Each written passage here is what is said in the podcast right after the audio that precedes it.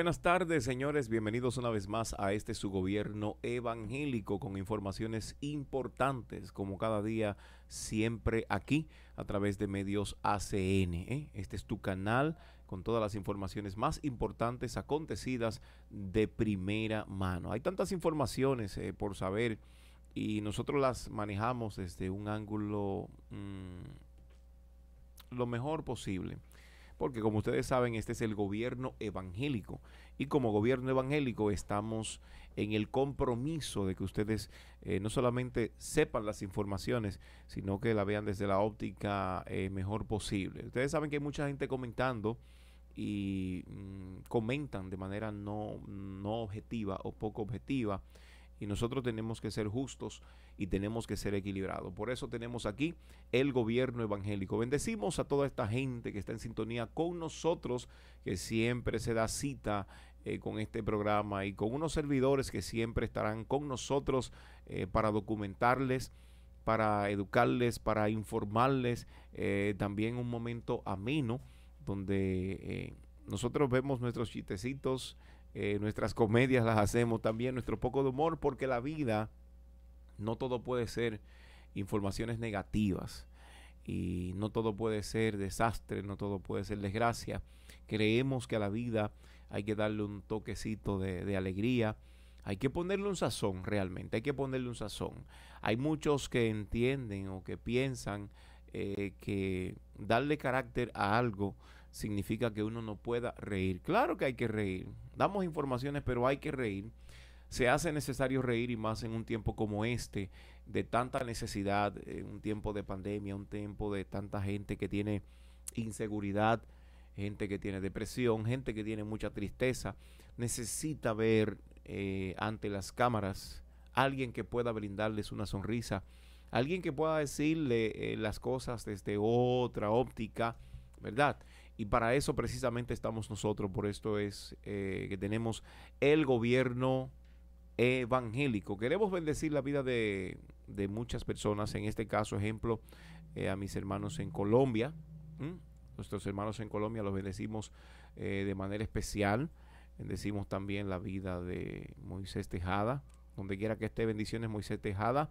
Bendecimos también, ay, esta muchachita que hace unos cuantos días, bueno, hace unos cuantos días no que no la veo, ¿verdad? Porque la vi ayer.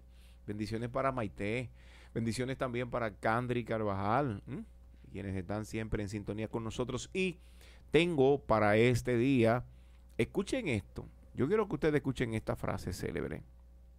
Quien no quiere pensar es un fanático.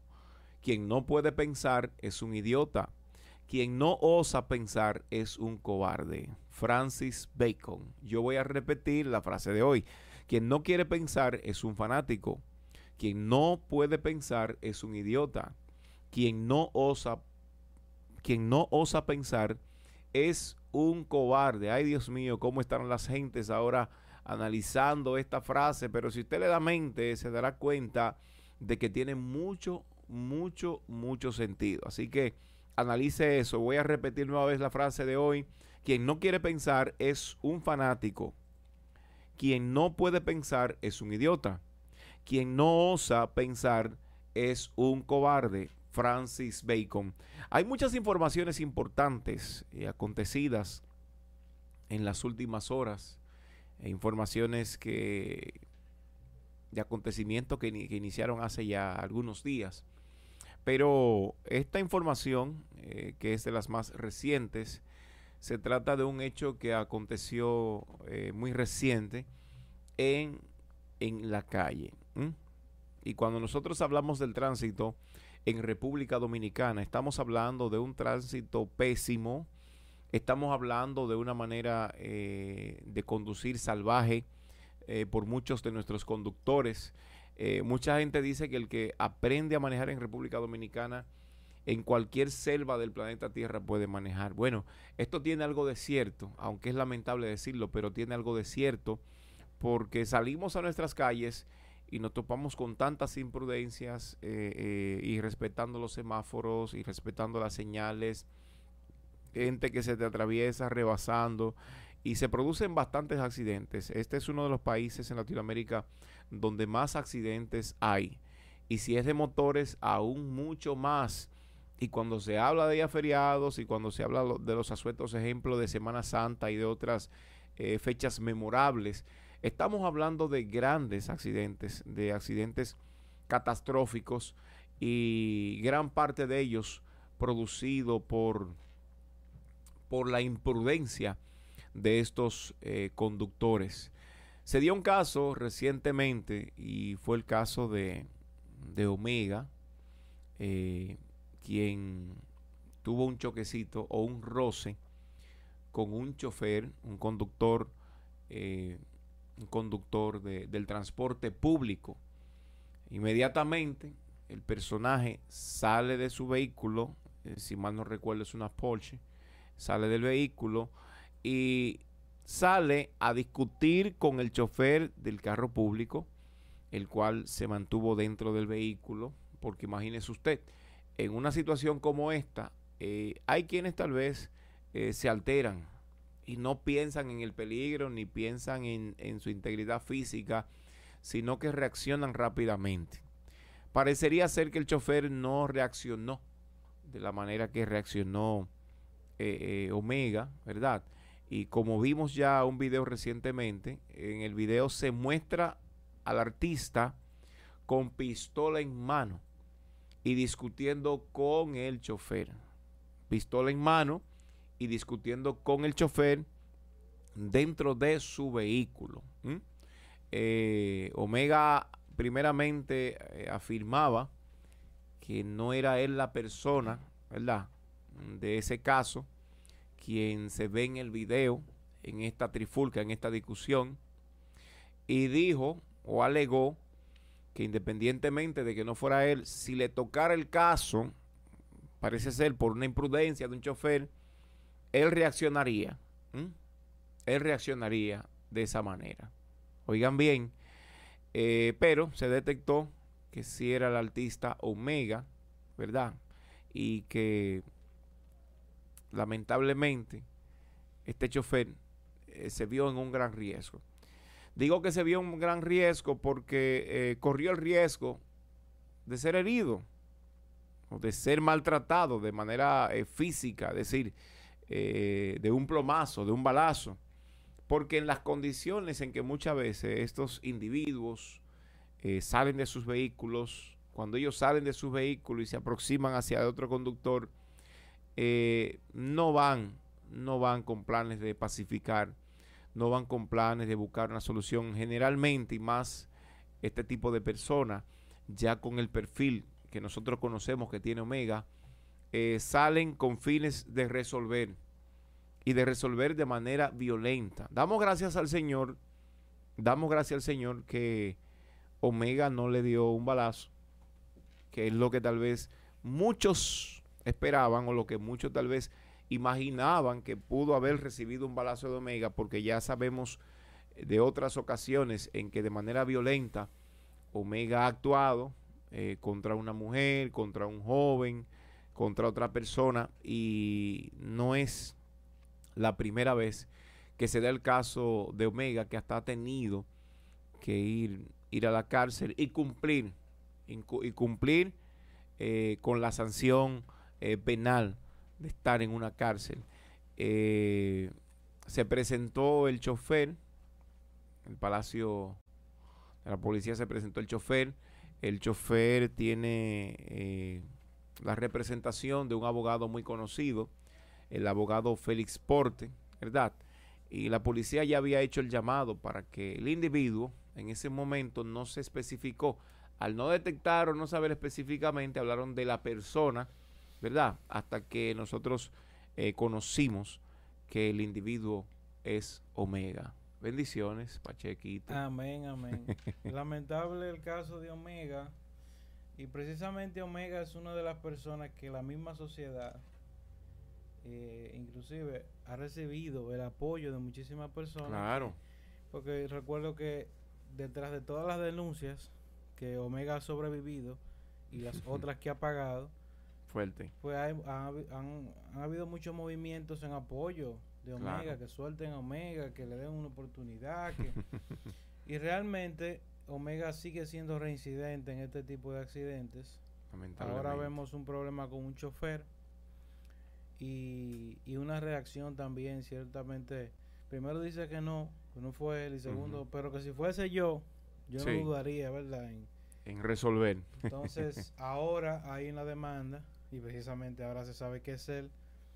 Y me causa, me causa curiosidad de que sea Félix Portes el que esté detrás de esta demanda. acuérdate que Félix Portes es este abogado que busca siempre, siempre como ese caso sonoro. No sé si tú recuerdas a la muchacha de los dos cafés. Ah, sí, sí, la muchacha del café. Y, ese caso que tantas vueltas se le dio, y era Félix Portes, ¿verdad? Una de las personas que estaba detrás. Él no estuvo con el caso de Sobeida. ¿De Sobeida Félix? Sí. No sabía que eh, Félix Portes estaba en el caso de Sobeida. Sí, mal no recuerdo, hay que investigar eso, me parece. Pero Félix Portes es un experto en este tema de, casos sonoros. Pero él es un hombre reivindicado. Mm. Sí. De un pasado no muy bueno. Él es un hombre reivindicado y estudió y se hizo abogado e inmediatamente el hombre comenzó a subir. No sé a qué se debe eso también, porque recuerda que también eh, este hombre, el que defendía al hombre de los dos cafés, ya que estamos hablando del tema, también era una persona que había tenido problemas con la ley. Y resulta que eh, años después se, se, encuentra defendiendo, ¿verdad? Y hasta eso se usó como argumento en su momento. Muy fuerte, muy fuerte, sí. Lo que uno ve en el país, en ese sentido, es un total desorden. Total. Porque eh, al final del día, Omega, mostrando esas acciones, nos está diciendo que él tiene que estar preso, tiene que estar retenido, tiene que estar limitado de alguna manera porque eh, se le criticó mucho también a Jenny Berenice su dureza con Omega. Pero ahora vemos los resultados de eso. Y, hoy vemos a un Omega con una pistola en la mano frente a un chofer de carro público a la luz del día, a la luz del día. Que no será algo que se hace, la, ¿verdad? Cuando no, no, te están viendo. Lamentable esa situación. Entonces, eso es lo que da indicio de que las actitudes de Omega siguen. Ahora, también me causa curiosidad el tema de que el chofer ¿verdad? Eh, Julio eh, Portes eh, se la busca ahí. El chofer no va a hacer una demanda penal, sino que va a poner una denuncia por riña. En el caso de una persona normal, como usted como yo, que no hemos tenido problemas. alega que solo hubo intercambio de palabras. Solo intercambio de palabras. Pero él bien pudo haber hecho una, una acción penal porque en ese momento él pudo haber dicho que se sentía amenazado, su vida amenazada. Pero el problema de hacer una acción penal, primero, es que cuando tú ejerces una acción penal, tiene que haber un resultado de esa acción penal. O sea, tú no puedes poner una, acción penal y simplemente en un momento desistir de esa pena, porque en la mayoría de veces el Ministerio Público sigue el caso y puede terminar siendo perjudicado. Ahora, si tú lo haces a nivel civil, ya es otro mecanismo, otro, otro código para procesarte. Entonces, el tema está en que si tú, por ejemplo, si tú y yo tenemos un problema y yo te eh, declaro el problema como un problema civil, no un problema, no un problema penal. En el momento en que yo retire la demanda, ya se cae el caso por inercia, sea de lo que sea, si, si cabe dentro del contexto que se puede hacer de forma civil. Ahora, eh, esto lo que da espacio es a que este chofer termine siendo beneficiado por Omega por un millón de pesos, por ejemplo. El chofer quite la demanda, para Omega no hay ningún perjuicio, porque el problema de Omega es que cuando Omega, se pare delante de un juez, lo primero que le va a decir al juez, usted está en libertad, chepa. Porque usted ha tenido varios problemas, usted estaba preso. Sí, porque hay, hay un, hay un trasfondo eh, que no le ayuda. Y que el abogado mm, del chofer lo va a utilizar como un recurso. Claro.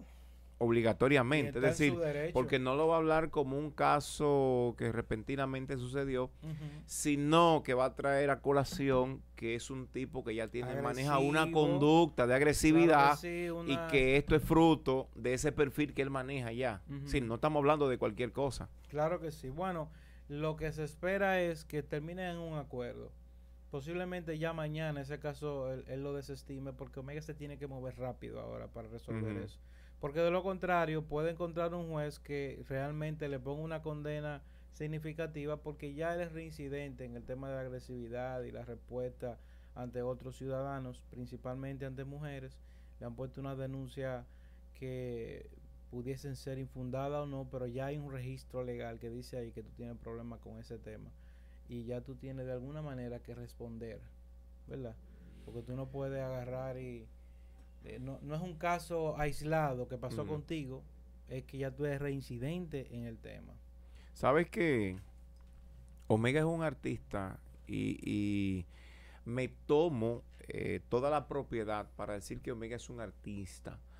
Eh, otros lo han calificado como de un tipo que toca algo que no realmente es merengue eh, y lo descalifican, pero realmente Omega es un artista y es un tipo que tiene una gracia. Tú sabes que Omega, ejemplo, es uno de los artistas en República Dominicana que más fiestas llena. Más que cualquier, óyeme, hasta leyendas del merengue y, y, bandas actuales, Omega es uno de los que más llena. E incluso, incluso cuando tú has visto, no sé si tú has visto esas fiestas de Telemicro en el Malecón, ¿sabes lo que es pasar todos esos artistas, pasar Toño, pasar los reggaetoneros internacionales, eh, pasar el Mayimbe? y todo el mundo todavía a las 8, 7, 8 de la mañana esperando a ver a Don Omega, a Don Omega cantar y toda la gente ahí bailando a Don Omega. El último. Es decir, estamos hablando de un artista que tiene su carisma y que tiene una aceptación en cuanto a en cuanto a arte se refiere, en cuanto a música se refiere, incluso en ese género, vamos a llamarle así, mambo, todavía nadie lo ha superado. Mantiene la corona. Bueno, eh, definitivamente la corona. Omega tiene su espacio. Ahora mira, fíjate en algo.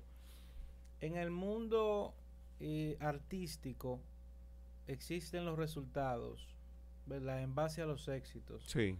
O sea, tú pudieses decirme, oye, lo que hace Omega no es música. O tú pudieses criticarlo de muchísimas formas, porque a ti te gusta la música clásica, o porque tú tengas cierta preferencia a una música más acabada, más compleja. Pero la realidad es que al final del día, eh, lo que genera el éxito de un artista son los resultados, lo que provoca en la gente. No importa qué gente, en la gente. O sea, al final del día tú ves que, por ejemplo, a Bad Bunny lo, lo, lo, lo, lo, premian como compositor del año. Tú dices, pero Bad Bunny compositor del año. Parece como contradictorio. Y tú dices, pero wow, pero ¿qué fue lo que compuso? Y tú lo que oyes, ¡eh! Entonces, tú te quedas como, ¿pero qué fue lo que escribió? ¿Qué pasa? Se supone que es un compositor que están premiando. Sí, sí. Y resulta que lo que ellos están premiando es el resultado de sus composiciones. Correcto. Esos hits que ha puesto Bad Bunny es lo que ellos están premiando porque es lo que genera dinero dentro de la industria. Eso es lo que van a premiar. Tú, tú, nunca vas a ver que van a premiar a un poeta por compositor. No, no, lo van a premiar. El poeta tiene su otra competencia. Sí. Ahora, lo que van a premiar es lo que genere dinero dentro de la industria musical. Y eso es lo que la gente muchas veces no entiende, que critica la música porque simplemente no es la banda que le gusta, el tipo de música que le gusta, pero al final del día eh, la, la, industria musical eh, premia los resultados. Y Omega ha tenido resultados indiscutiblemente. Que déjame decirte, si él tuviese un trabajo consecutivo, sin esas interrupciones de tener que ir a la cárcel, eh, eh, Omega ahora mismo tuviera Pero cuando tú ves que Omega pega un hit dentro de la cárcel y no no y graba un, un, pedazo de canción con el celular inmediatamente sale se vuelve viral con el con el, me miró y la miré eso fue y que viral me miró y la miré se pega desde allá para acá. Claro que sí porque fueron unos actores de Hollywood que vieron eso, una pareja, y de por ahí viene todo eso. Y aquí entonces, después de para allá, es que vienes a, tomar el boom. Definitivamente, Omega tiene su gracia. Sí, claro, claro. Tampoco le quita eso que tenga sus problemas. Que tú sabes que hay un error grave de parte de ustedes los cristianos y es ah que tú no eres cristiano. No de ustedes los cristianos no, yo digo de ustedes los cristianos que no se documentan. Ah. De ustedes los cristianos que no se documentan. Tienen que revisar pues yo no estoy en ese grupo pero de ah bueno está bien. tú has escuchado a cristianos diciendo mira eso el diablo satanás su demonio ¿eh? Belcebú. Señores el talento que tenía Michael Jackson se lo dio Dios. El talento de Shakira se lo dio Dios. El talento, el talento de Nirvana, de John Bon Jovi, el talento de Aerosmith, el, el talento de, del homosexual Elton John, se lo dio Dios. El problema de la gente es que la gente no ha asimilado el hecho de que tiene un compromiso para con Dios y que el talento debe ser utilizado para edificar y para producir cambios en la vida de la gente. Eso es lo lamentable. Pero esos talentos que tienen estos artistas, llámese como se llame, se lo dio Dios. ¿Entiendes? Ejemplo, aquí hay artistas, a este muchacho que está súper pegado. ¿Cuál? El Alfa. Él tiene lo suyo. él tiene lo suyo, Leo. Tal vez dirá o pensará, bueno, ¿y qué es lo que él tiene? ¿Y qué es lo que.? No, no, no. Dentro de lo que. Cuando la gente escucha talento, regularmente anda buscando un talento de conservatorio. Un talento de. No, lo circunscriben como a un área específica. Claro que tiene que ver que canta lindo, pero realmente el arte es un poco más. A veces tú encuentras un pintor que pinta feo. Sí pero termina creando toda una línea, como pasó con Picasso, por ejemplo, como pasó con eh, eh, tantas líneas que tú la ves la pintura y tú dices, pero eso no es... Sí. Y, tú estás esperando un hiperrealismo, ¿verdad? Porque es lo que a ti te gusta, pero de repente tú encuentras un Picasso, una pintura sin sentido, que tú tienes que encontrárselo, y entonces tú te confundes porque realmente tú no has entendido que, el, que el arte es un poco más complicado. O sea, la, la, la, gracia que manejan estos artistas hoy en día de no saber cantar y al final del día mover masas y miles de personas que, que, usted podrá decir que son un, tipo de persona u otra, pero al final del día obtienen resultados. ¿Por qué? Porque tienen una gracia para hacerlo. Pero yo te pongo un ejemplo. Ejemplo, entre cristianos. Persis Melo Persis Melon no es la mujer de esa voz, super voz, de esos falsetes, de subirte unos tonos hasta allá ribota, pero Persis Melo es una voz que cuando tú la escuchas, tú te conviertes de nuevo.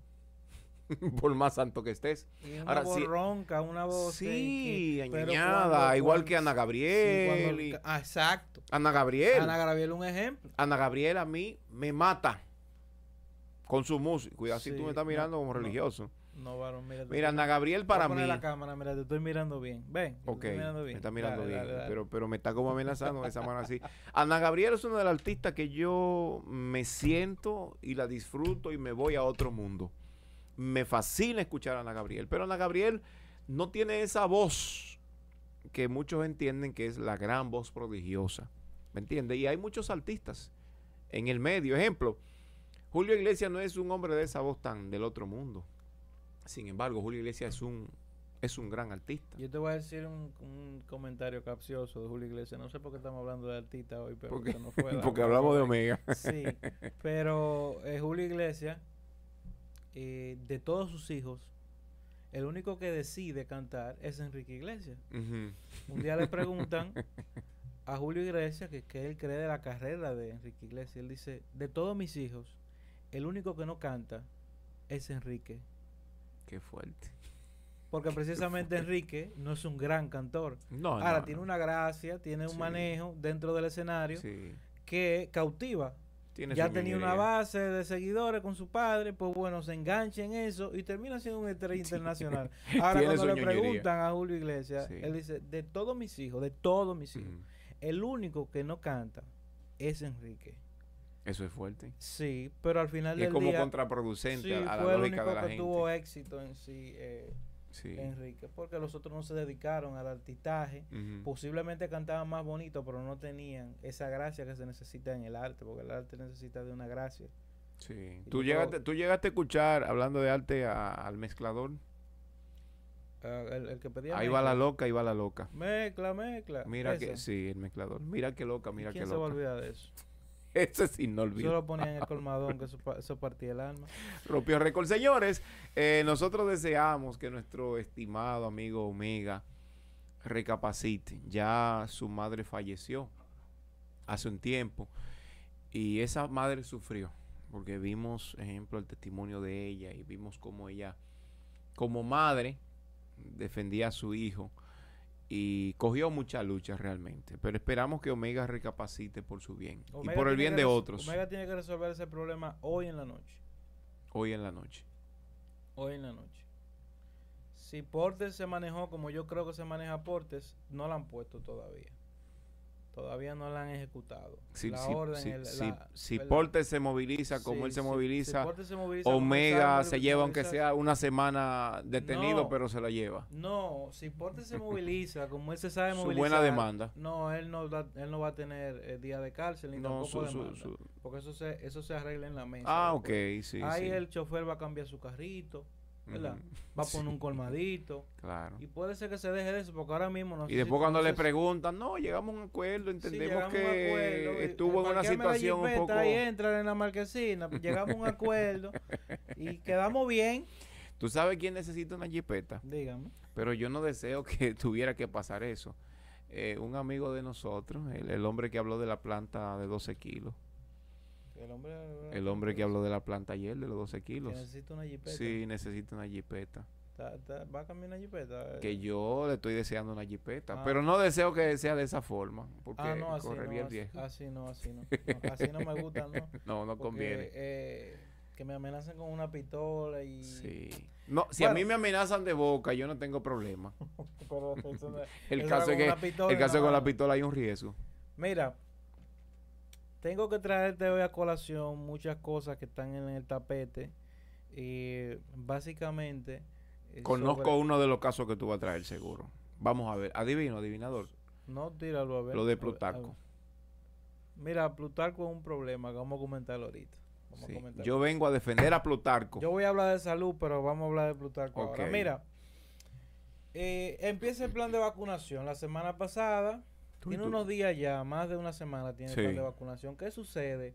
Que hay una, un cierto nivel de desinformación con el plan de vacunación, porque primero lo que se pensaba era, bueno, van a atender el sector salud, los médicos que están en primera línea, ¿verdad? Primero, Sí. eso era lo que nosotros explicamos aquí y luego van a atender los militares de primera línea y luego empiezan con las personas mayores de 65 años que tengan ¿De cuánto? condiciones. Ma- mayores de 65 que tengan condiciones Ok. Eh, eh, con, con morbilidad, con, comorbilidad, como Mm, dijimos sí. ese día. Ahora, eh, ¿qué sucede?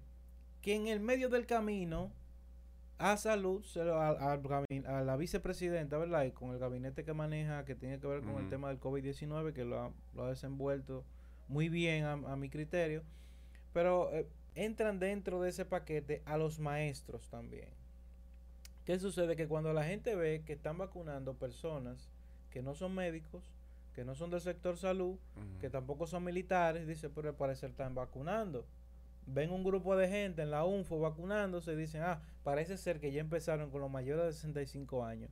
Y se comenzó a regar la información desde antes de ayer y ayer de que hoy iban a empezar, ah, desde que ayer iban a empezar a vacunar a las personas mayores de 65 años en sentido general. Entonces, eh, ha traído cierto nivel de confusión y lo que yo les recomiendo a la ciudadanía es que cuando usted se vaya a, informar sobre un tema, no se lleve ni, ni siquiera que yo se lo diga. Vaya a una fuente de prensa, una fuente confiable, luego vaya a otra y compruébelo al menos tres veces. Porque hay muchísima información en el aire que al final del día uno no sabe. Y, y fue extensa la fila que se hizo en la UNFO de personas que creían que iban a recibir su ¿Cómo primera dosis, claro, mayores de 65 años. Muchas personas. ¿Quién no se habrá contagiado ahí? Pero ahí, yo te sigue hablando que yo te voy a, yo te Entonces, voy a en hablar de ese aquí. sentido, el plan de vacunación en realidad hoy es que empiezan las personas mayores de 65 años que tengan comorbilidad. O sea, que tengan problemas anteriores que sean Sí. agravantes con el virus, como por ejemplo obesidad, cardiopatías, presión arterial, etcétera. Ahora, eh, definitivamente cuando uno vaya a tomar una decisión que vaya a buscar su vacuna, debe ser algo ordenado. Usted tiene que saber dónde va a ir y dónde va a ir a buscar su reforzamiento a los 21 días. Y definitivamente esto va a ser un tema que nosotros tenemos que manejarlo con responsabilidad hay que manejarlo con responsabilidad. Si a usted le llega a WhatsApp un mensaje, un cartel, de esos que andan muchísimo, pues yo llegué a ver por WhatsApp un cartel que decía que la tarjeta bono navideño le iban a, a depositar de nuevo en enero. Y tú veías el grupo de gente comprando en el supermercado y cuando iban a pasar la tarjeta, ah, pero a mí me dijeron que me iban a depositar de nuevo. Sí. Entonces, eso simplemente fue una imagen que se comenzó a, a viralizar.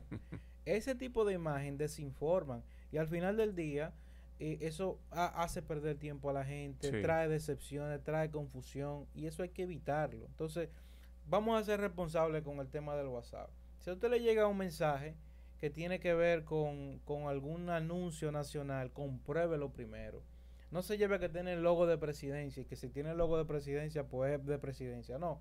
Entre al listín diario, entre a Diario Libre, entre al Caribe, entre al Hoy, entre a todos los periódicos que usted conozca y compruébelo. Entre al internet, haga una búsqueda de la misma imagen, de la misma información que usted recibió. Y si no le arroja un resultado en las primeras posiciones, pues entonces es falsa la noticia y evítese perder el tiempo y que los demás pierdan el tiempo también, Iván. Mira, aquí veo un listado. Parece que se estructuró todo de una vez por todas en todas las provincias de la República Dominicana. Y es como tú decías, aquí veo, y te lo digo de una fuente fidedigna, que tengo una doctora amiga que ha estado trabajando muy de cerca con estos casos. Y veo que dice aquí, ejemplo, el caso de la romana.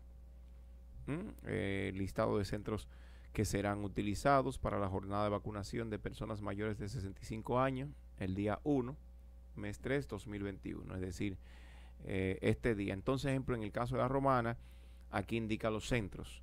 Eh, UNAP, Centro Comercial, eh, en Cumayasa, en la Escuela Vocacional de las Fuerzas Armadas y la Policía Nacional, Episcopal, en la UNAF en Villarreal. Y entonces aquí, en cada una de estas líneas, te va diciendo la brigada de vacuna.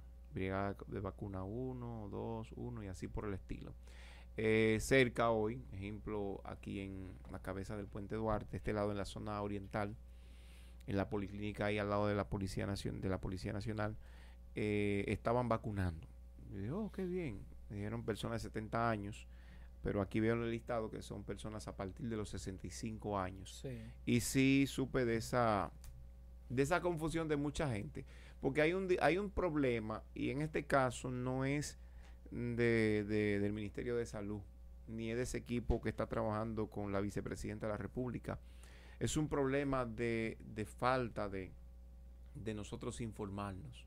La gente nos informa, escucha que alguien dice algo, y de una vez asume que en tal lugar o, alguien le, lleva la información, fulano, mira, están vacunando en tal lugar, pero averiguaste quiénes que están vacunando, averiguaste si te toca. Entonces, es un asunto que yo creo que la gente debe de, debe de manejarse mejor.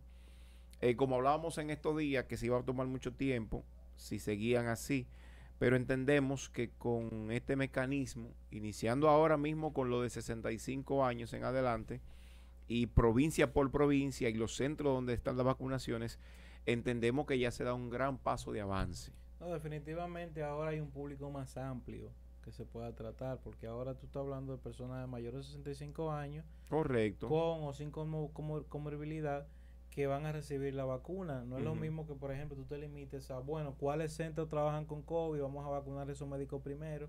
En ese sentido, estamos bien limitados y por eso también el proceso era más lento. Pero si eran, si eran pocas personas, también entiendo que hasta de madrugada debieron de vacunarlo, porque son personas que también están dentro del sistema. Eh, no es lo mismo tú, por ejemplo, tener que vacunar a una persona, que tú tengas un horario limitado de vacunarlo de 8 de la mañana a 5 de la tarde, eh, que, es el caso ahora de la persona mayor de 65 años, que a un médico, por ejemplo, que, que simplemente poner una, una, guardia permanente ahí y vacunar a todos los médicos que lleguen.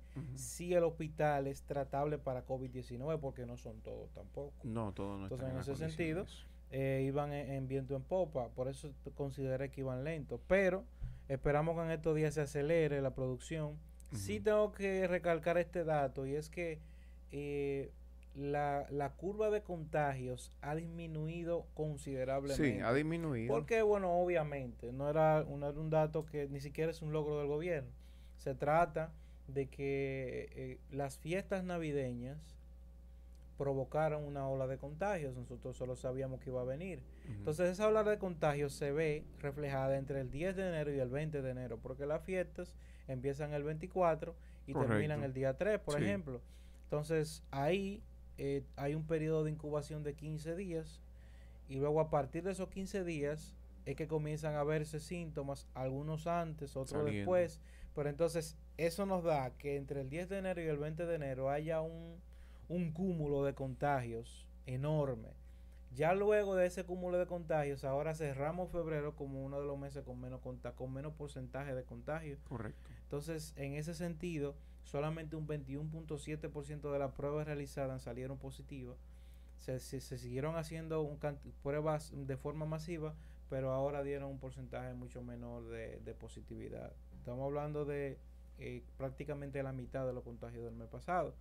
Es mucha la diferencia, pero era de esperarse porque si tú tienes eh, en un mes actividades como elecciones o fiestas o patronales dentro de un y no se tomaron las medidas, pues obviamente.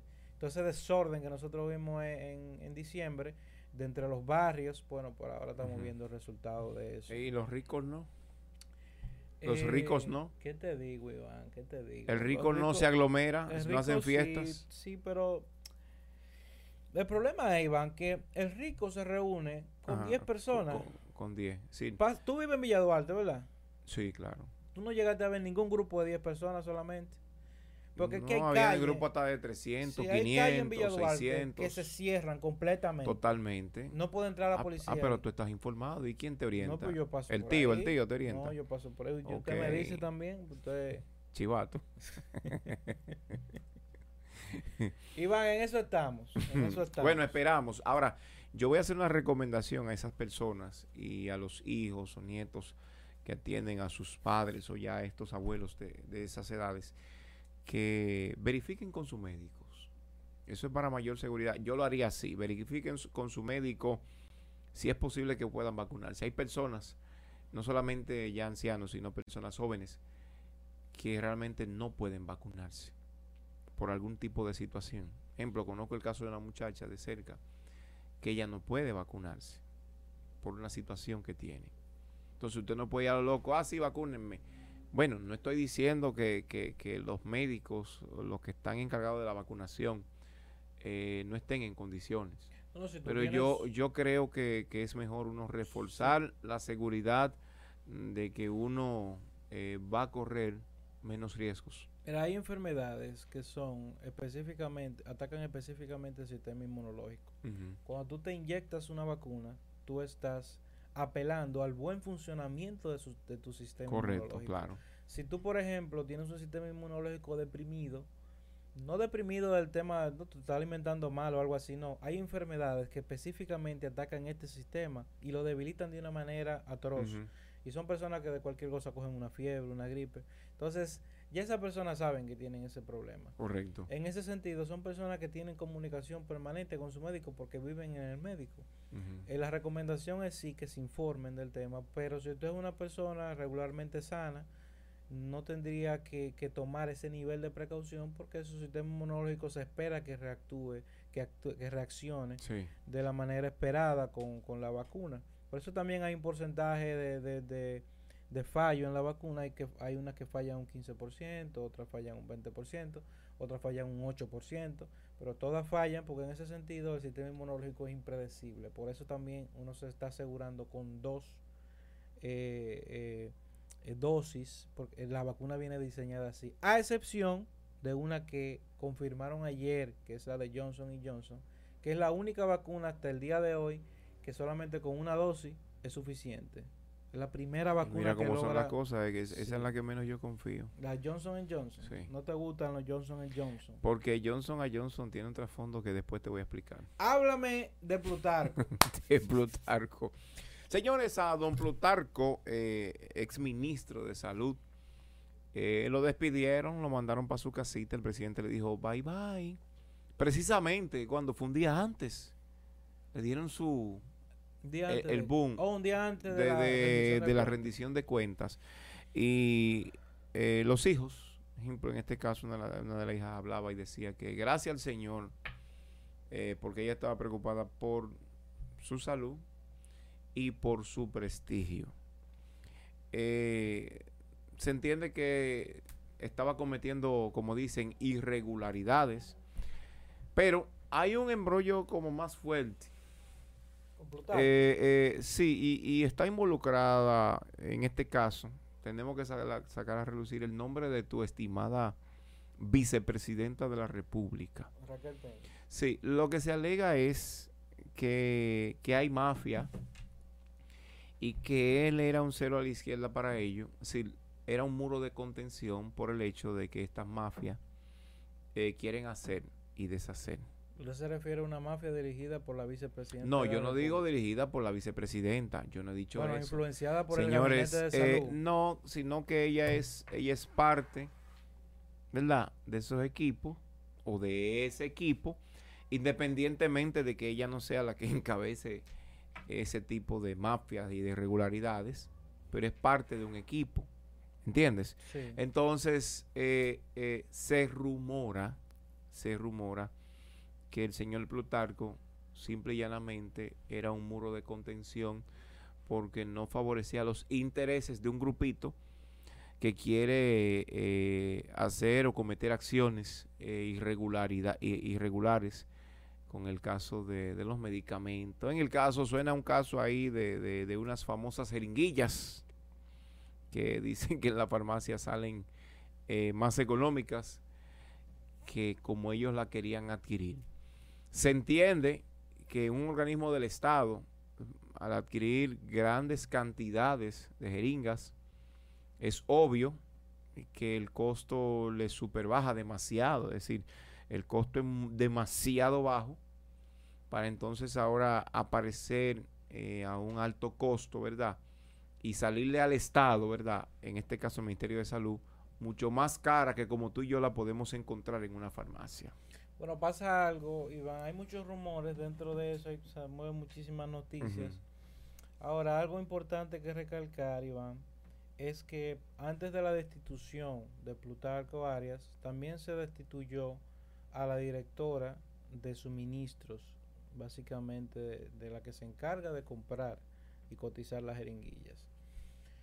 Al mismo tiempo se arma un escándalo días antes, eh, estoy hablando de un momento a otro que pasó esto, o sea, esto pasó tan rápido que nosotros ni siquiera lo esperábamos, porque regularmente el gobierno espera que la cosa explote para luego entonces tomar acción, sí, es así, pero ahora vemos que antes de que explotara, antes de ni siquiera saber la noticia de la destitución, yo supe de la destitución de esa directora porque precisamente destituyeron a Plutarco Arias.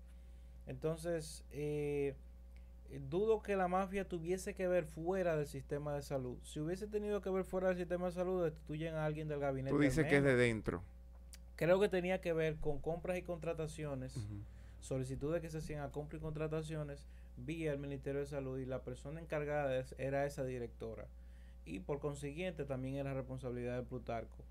No dudo que dentro de ese eh, entramaje estuviese la influencia de Plutarco para que las cosas se hicieran así, pero al final del día es un precio excesivo para las jeringas y precisamente aprovecharse.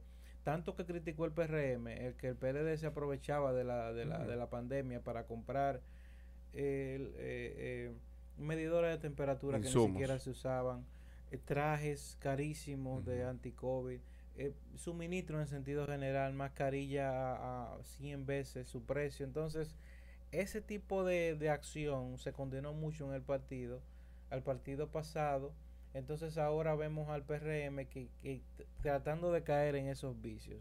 Abinader rápidamente, antes de su discurso, para que no quedara manchado, supongo, destituye a Plutarco Arias, que empieza una investigación, pero en lo que la chava y viene, el gobierno no se ve salpicado por este tipo de acción y qué bueno que se hagan así las cosas. Yo no quisiera que, que, que los ministros estén cambiándose como si fuesen media de un zapato, Es fuerte. porque al final del día, cuando tú cambias un ministro, tú le sumas deficiencia y más ahora el ministro de salud en un momento como el que tenemos ahora mismo. Tú tienes una persona que está manejando el gabinete de salud porque así lo decidió el gobierno, pero realmente quien tiene la carga del COVID-19 es el Ministerio de Salud. Tú destituir al ministro de Salud en un momento como este tiene que ser por una razón muy, muy grave. Bueno, pero eh, te voy a decir una cosa. Es de ser así, porque ejemplo, ¿cómo te explico?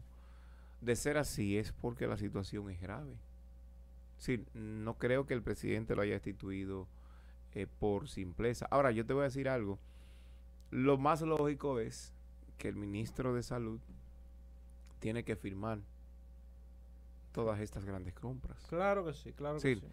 No estamos hablando de cosas diminutas, es decir, a final de cuentas, no importa por cuánta mano pasen eh, estos, estas negociaciones, estos, estas transacciones, al final Tiene que la ver. firma es la del Claro ministro de salud.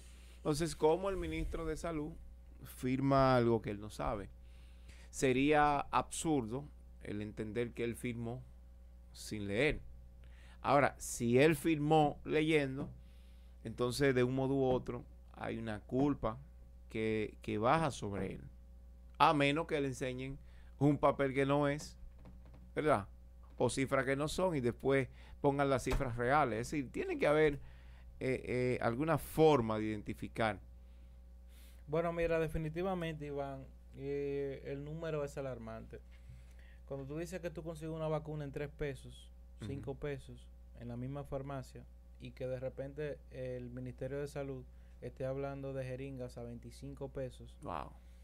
Eh, bueno, para que tú tengas una idea, el gobierno planea vacunar 7.1 millones de personas. Cada persona tiene que tener dos vacunas. O sea, tú tienes ahí 14 millones 200 mil vacunas aplicadas. Fuerte.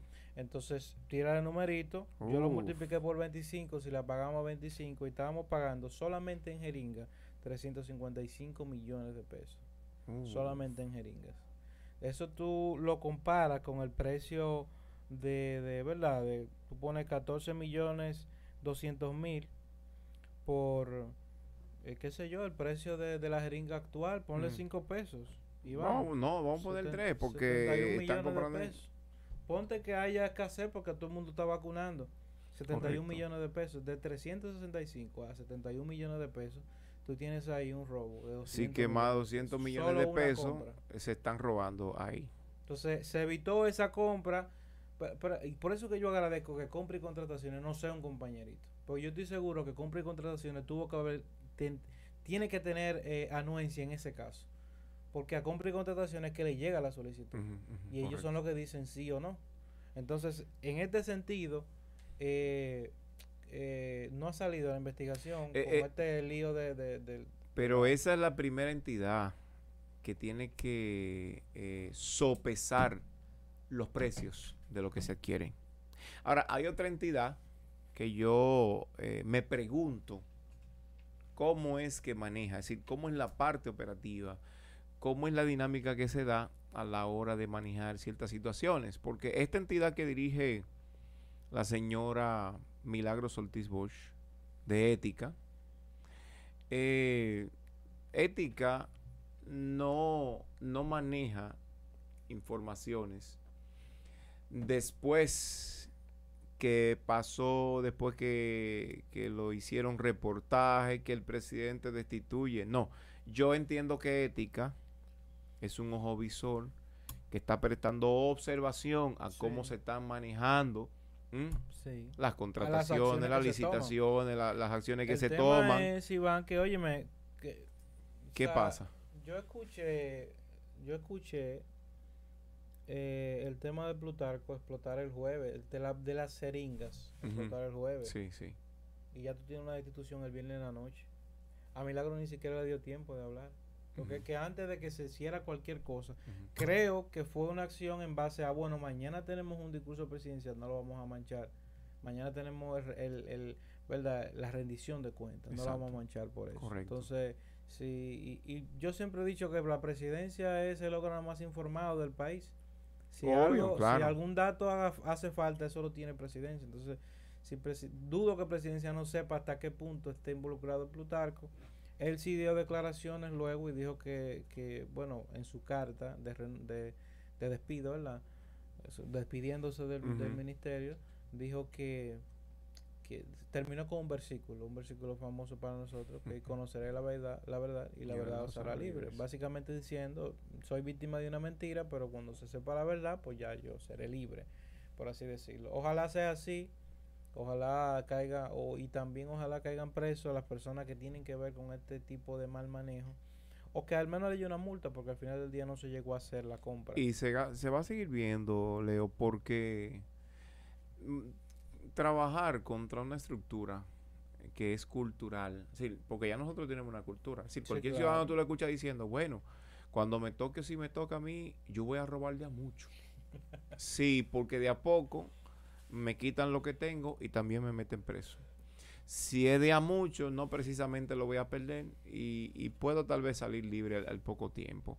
Entonces, existe una cultura. Eh. Claro, es una cultura. Entonces, yo entiendo que el presidente de la República está dando una señal, pero también entiendo que él está rodeado de algunos elementos, de algunos individuos que vienen con esa cultura y que de un modo u otro eh, la manifiestan. E incluso, te digo una cosa, el presidente corre un riesgo. El presidente corre un riesgo porque hay sectores de poder, sectores oscuros de poder, que persiguen un objetivo. Y independientemente de que el presidente no tenga a mano el hecho de que alguien esté apoyando campaña de él o de los candidatos pasados en diferentes renglones, eh, detrás del engranaje de esos comicios políticos existe la mano del narcotráfico, existe la mano de la mafia. Y si ellos no pueden lograr su objetivo, porque déjame decirte, lo mínimo que se lleva un diputado para una interna, que tú puedes decir, bueno, es aceptable porque esto eh, hace que el candidato se mueva bien, son 20 millones de pesos. Y si tú calculas el sueldo 20 millones de pesos. un diputado no llega ni a la mitad. No, no, no, no, en cuatro años no. Entonces, ¿cómo es posible que un individuo invierta en ti 20, 30 millones, 60 millones de pesos para que tú vayas a levantar la mano y legislar? No, eso no es así. Son individuos que están esperando prebenda. Incluso el que te da un millón de pesos, el que te da dos millones de pesos, no está, no está esperando un millón de pesos está esperando muchas facilidades que, y está esperando facilidades que implica que se haya que hacer lo ilícito para poder cumplirle a él. Entonces el presidente tiene una gran carga y es un gran riesgo el hecho de comenzar a trabajar contra una estructura y contra una cultura que tiene grandes intereses detrás. Y que no es ajena a su partido tampoco. Es que no es ajena a su partido. Es decir, eso está en todos los colores. PLD, PRCC, eso está en todos lados, pero eh, ahora mismo él es el presidente, él es el gobernante nuestro. veo veo una determinación en ese sentido, con, la presidencia y los ministros, en casi en sentido general, de ser cuidadosos y de rendir también muchos resultados. Y hablando de resultados, nosotros eh, vivimos la rendición de cuentas del presidente Abinader este sábado. ¿Cómo, la viste? ¿Cómo la viste? ¿Cómo la viste? Eh, yo siempre he creído que las rendiciones de cuentas son demasiado extensas o sea, son muy largas la rendición de cuentas. Y la primera especialmente es muy larga. La primera rendición de cuentas, como tú sabrás, se hace a los seis meses de gestión. Tú no tienes forma, Iván, de, de hacer una rendición de cuentas que dure tres horas teniendo seis meses de, de gestión. ¿Qué se hace? Bueno, básicamente en la primera rendición de cuentas lo que se hace es prometer muchas obras prometer que se va a terminar, prometer que se va a hacer y básicamente darle a la sociedad un marco de hacia dónde se dirige el gobierno.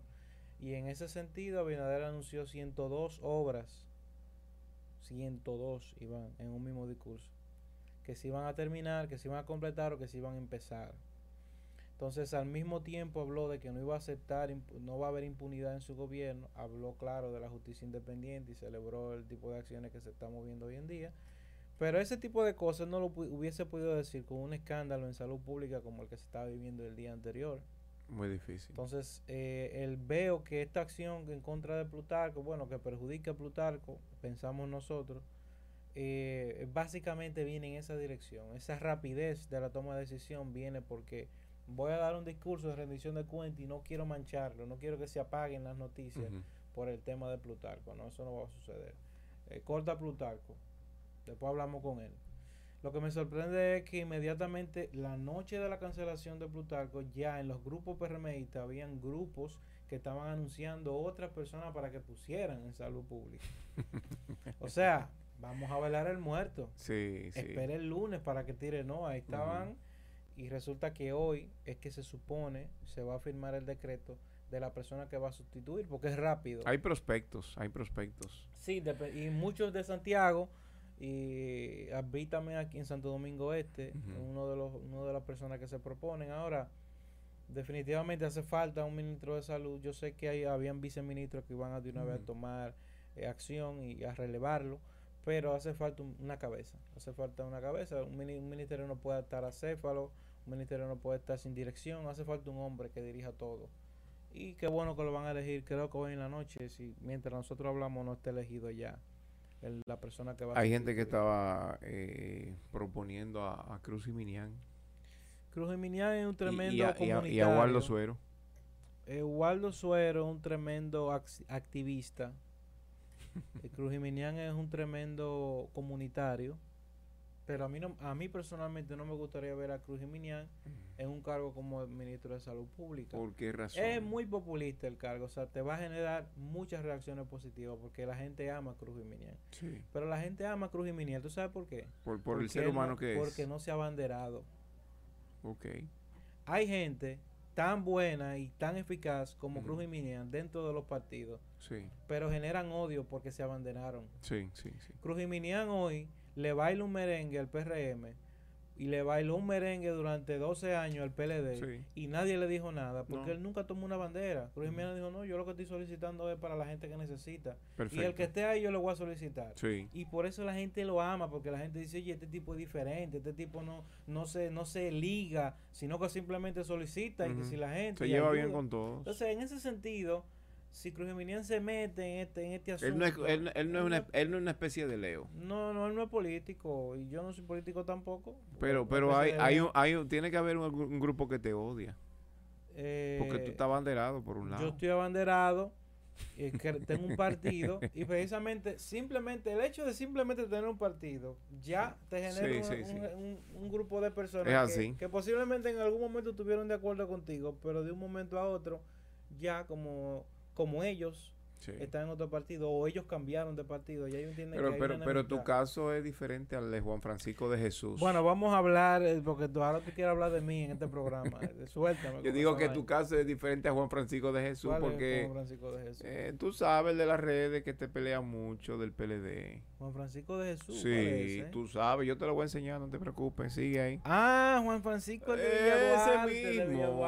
De, de esos lados para allá. he hablado con ese hombre y tú supieras. Sí, pero, pero se han peleado mucho en las redes. Sí, un poco, porque Juan Francisco tiene una afiliación media extraña. Porque a mí lo que a mí lo que me resulta extraño es que un hombre, porque él es un hombre de un testimonio, de un prestigio, pero entonces eh, eh, defiende muchas acciones que, que son muy malas, muy feas. Precisamente eso es lo que trae el partidismo. Por eso estar dentro de un partido es mucho más difícil que no estarlo. Porque cuando tú estás dentro de un partido, de repente tú te ves dentro de situaciones en donde tú casi te ves obligado a defender lo que tú nunca defenderías. Entonces es el problema de estar en partido. Por eso ah, hay que los partidos hay que tenerlo, hay que, pero como un mal necesario. Hay que tenerlo, pero aguantado. O sea, no me apasiono no me involucro más de lo que debo de estar. y cuando tengo que dar mi opinión, la doy. Pero eh, eh, si el que se apasiona dentro del partido regularmente termina desacreditado porque los partidos están llenos de eso. Lamentablemente. Sí, porque están llenos de gente. No es por otra cosa. O sea, no, no es que son diferentes gente, Diversidad de pensamientos. A mí, sino que simplemente eh, en un grupo de personas va a suceder. Va a suceder. Entonces, Iván, eh, ya para finalizar, nosotros tenemos, nos falta un minuto para una hora de programa. Ahora, ya para finalizar, debo darte buenas noticias a ti. ¿Cómo? ¿Me conseguiste el nombramiento? No, no. Yo no consigo nombramiento, pero tengo que decirte que Trump hace su primera aparición el día de ayer en público. Poderoso. Después de salir de la Casa Blanca sin, sin recibir a Biden, por primera vez sale a las declaraciones. Trump se está perfilando como el líder del Partido Demócrata. Trump se está perfilando como la persona que va a encarnar la candidatura del 2024. Él tiene que ganárselo eso. Sí. Muy fuerte lo que viene. Y definitivamente... Pero se le está ganando porque ya no sé si tú viste eh, con lo que viene Biden. Biden quiere obligarnos a aceptar todo lo que tenga que ver con la... la... Ahí yo Iván. Óyeme lo que... Eh, por acciones diplomáticas, acciones diplomáticas, son muy fuertes lo que te estoy diciendo. acciones diplomáticas quiere usar el presidente Biden para impulsar las, la agenda LGBT y la, la, las creencias de esta ideología. Y eso es muy grave porque tú te estarías metiendo con la soberanía de un país básicamente eh, forzándolos, porque lo que da a entender el, escrito que envió el presidente a todas las embajadas forzando, forzando. es diciéndole, oye, el que no apoye lo que nosotros creemos ahora, lo que nosotros creemos vamos a quitar, vamos a quitarle visa. Vamos a quitar visa, vamos a dar sanciones, vamos a esto. Entonces, en ese sentido, Iván, es peligroso ese tema porque, por ejemplo, tú ahí cercenas la libertad de culto, tú ahí cercenas la, la, libertad de creencias, libertad de expresión, todo a una población a que mida sus palabras en, en lo que ellos realmente consideran libre expresión. Eso se llama intromisión. De eh, su poderío, pero pero el que eso siempre se ha hecho, Iván. O sea, las grandes potencias siempre influyen de los países de, verdad, de menor calidad de vida y que están dentro de su influencia. Y en nuestros países que andan buscando migajas. va a suceder. Eh, caen en el gancho. Ahora, óyeme, Iván. Lamentablemente. Es penoso es penoso ver al presidente de los Estados Unidos hablar de hacer este tipo de intromisiones, porque una cosa es que te manden un embajador homosexual con su esposo al país. El presidente no dice una palabra sobre el tema, pero de alguna manera u otra va influenciando al país a, que, a, que, acepte este tipo de ideología. Eso tiene un efecto. Es diferente a tú enviarle una carta a tu embajador diciendo, óyeme, las acciones del gobierno, de este gobierno, van en esta dirección. Y el que no apoye esa dirección, el que no apoye esa ideología, vamos a multarlo, vamos a quitarle visa. Imagínate un senador que tenga visa para Estados Unidos y que le toque votar en contra o a favor de un proyecto. O, haciendo bloqueo. De esta ideología. ¿Qué va a pasar? Mm, pero ven acá, la gente está pensando en sus intereses, en su bolsillo. Y dice, concho, si yo no apoyo esta sinvergüencería, me quitan cierto privilegio. Es, es, estamos en jaque mate, como dicen por ahí. Bueno, en ese sentido, para Donald Trump, eh, eh, es puntos a favor, puntos a favor, claro. Porque está aglomerando. Mira, Donald Trump no hizo guerra. No, y, ya Biden, Biden eh, antes del mes ya declaró una guerra en Siria. Sí. Eso es así. Lamentablemente, Trump tenía otra forma de manejar Estados Unidos. Ahora vamos a ver la forma de Biden que es la forma. Una forma desgraciada. Muy parecida a los presidentes pasados, porque teníamos 100 años sin un presidente que no hiciera una guerra hasta que llegó Trump. Entonces, eh, ahora Biden va a seguir su, su ritmo, el ritmo natural de los Estados Unidos. El, de, el degenerado Biden. Bueno, mira, yo no quiero entrar ahí porque ahí Sí, porque tú tienes miedo. A ti seguro te están pagando para que tú calles. tú sabes. Bueno, eh, hasta aquí fue el programa de hoy. Esto fue Gobierno Evangélico. Sí, Iván. Tremendo eh, gobierno. Gracias a Dios. Eh, hoy, primero de marzo, a un año del italiano. ¿Usted sabe cuál es el italiano? Sí, claro. El italiano fue el, primer contagio de coronavirus registrado en el país. A un año del contagio del italiano. Y está en la línea ahora. Sí, estamos sí, bajo de peso. Sí, bastante. El tipo salió más hermoso. La gente quería que le diera coronavirus cuando vio al italiano. Dios lo, vieron entrar al canú, eh, sí, obeso. Sí, ahora más rejuvenecido. Y de repente salió delgado, con unos pantaloncitos skinny. Cosa extraña es. ¿Eh? No sabe, más gente que le cae bien el coronavirus. Entonces, eh, a un año, ¿verdad? De, de, de, de esta pandemia mundial que empezó el primero de marzo, hoy primero de marzo, eh, eh, estamos celebrando ese día. Aquí comenzó la cuarentena como un 19, un 20 sí, de marzo. porque nosotros acuérdate que teníamos elecciones y, la presidencia aguantó eso. Dimos la elección y los cuatro, dos días después se anunciaron las medidas y cuatro días después entramos, que fue el 19. Es increíble, más del país. Pero eh, estamos aquí, ¿verdad? Esto fue gobierno evangélico, primero de marzo de 2021. Dios les bendiga. Amén. Para ustedes, eh, un servidor, hermano Iván, ¿verdad? Iván García. Sí, claro. Y Manuel Pacheco para servirle. Esto fue Gobierno Evangélico. Chao, chao.